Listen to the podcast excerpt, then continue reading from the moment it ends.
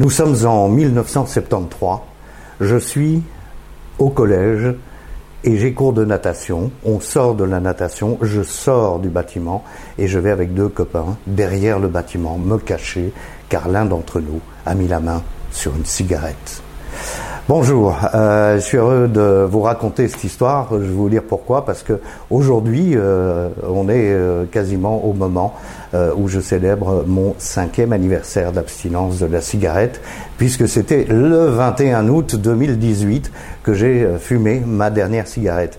Alors, oui, ça peut paraître merveilleux, c'est tout ce qu'on veut, mais euh, derrière ça, il y a 45 années de cigarettes, euh, et comme je vous l'expliquais, ça a démarré par une cigarette avec des potes, et bien sûr, tout le long de l'adolescence, mes potes et moi, euh, parce qu'on était vachement branchés, qu'on était déjà des hommes, etc., pensait à 12 ans, on est un homme, hein, euh, ben on pensait euh, qu'il fallait fumer, s'il fallait s'affirmer.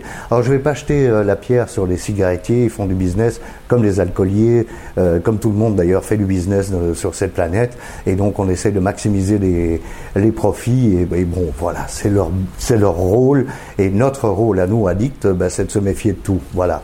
Bien, à 12 ans, clairement, je ne me suis pas méfié, et puis quand est arrivé l'âge adulte, et que j'ai trouvé mon premier job, euh, ben, j'avais plus de problème pour acheter des clopes puisque j'avais un salaire. Donc du coup, ma consommation, même si c'est difficile à croire, ma consommation est passée à trois paquets de cigarettes par jour.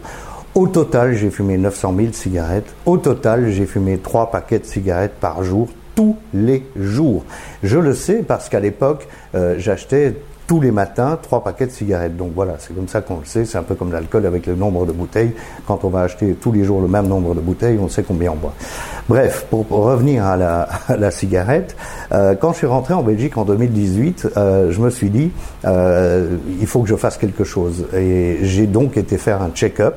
Euh, la première chose que j'ai fait vérifier, c'est ma gorge. J'ai été voir un ORL euh, parce que j'avais très très peur d'avoir un cancer de la gorge, de devoir parler avec le mécanisme, vous savez, et de ne plus pouvoir parler correctement. Euh, et puis ensuite, j'ai été voir évidemment une pneumologue, enfin une, il s'est trouvé que c'était une, une doctoresse, une pneumologue, qui m'a fait des scanners, des examens, on a tout checké ensemble, mais elle ne m'a pas dit tout de suite ce qu'elle avait détecté. Elle avait détecté en fait un nodule alors un nodule, d'après ce que je comprends, encore une fois, renseignez-vous auprès des professionnels de la santé, je ne suis pas médecin, mais un nodule, c'est quelque chose qu'on voit sur les scans ou sur les radios euh, qui est euh, qui attire l'attention euh, de la personne dont c'est la spécialité.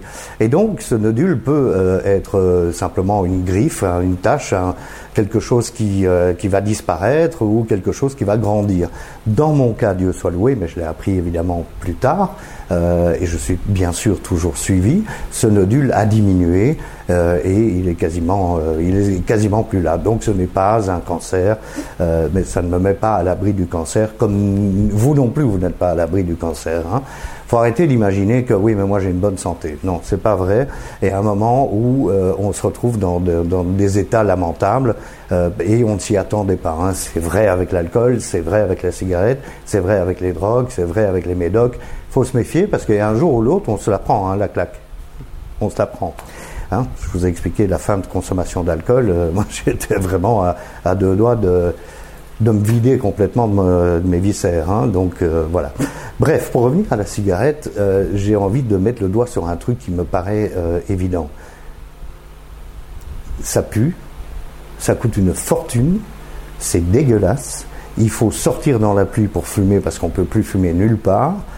Ça ne change pas du tout notre comportement ni notre état, c'est-à-dire qu'on n'a pas d'ivresse, on n'a pas d'euphorie, pourquoi est-ce qu'on fume?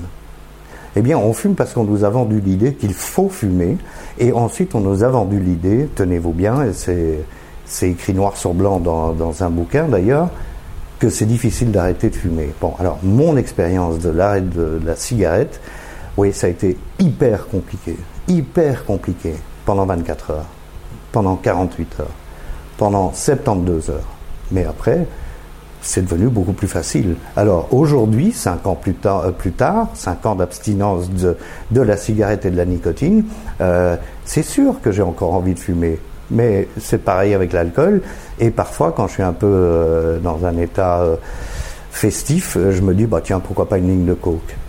C'est pas la question. La question, c'est que dans le, cheminement vers euh, la fin de la cigarette, je suis passé par les mêmes étapes que toutes les autres drogues et que l'alcool, c'est-à-dire l'étape de la progression et de la fréquence, c'est-à-dire qu'on commence à fumer petit à petit, et puis on augmente les quantités, et on est dans le déni. Combien de fois je n'ai pas entendu des gens me dire je fumais aussi deux ou trois paquets de cigarettes par jour, mais surtout, combien de fois je n'entends pas des gens me dire oui mais moi pas. Comme pour l'alcool, oui, mais moi je ne bois pas le matin, je ne suis pas alcoolique. Oui, mais moi je ne fume pas un paquet de cigarettes, disent-ils. Et puis qu'est-ce qui se passe quand la journée est un peu plus longue ou qu'elle se termine par une soirée? Je fume deux paquets de cigarettes par jour. Et un jour, ça continue à augmenter, et puis un jour, on en crève. J'ai pas d'autres mots pour le dire, et moi, je vais vous dire une chose. Hein. Je vous regarde droit dans les yeux quand je le dis.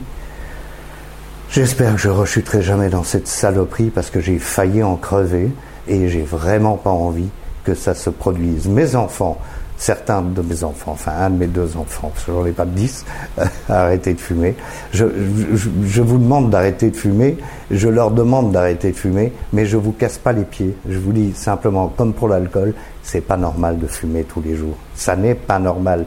À l'origine, la cigarette, le cigare, la pipe, etc., le tabac, on va dire le tabac, c'était juste un plaisir, d'ailleurs réservé aux hommes pour euh, après le dîner avec un cognac par exemple.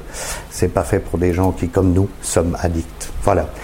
En tous les cas, merci de votre soutien. Hein, euh, c'est 5 ans sans tabac, c'est génial. Et puis j'espère que euh, ça vous arrivera aussi de pouvoir quitter la cigarette ou l'addiction qui vous pourrit la vie en ce moment. À la semaine prochaine. Au revoir.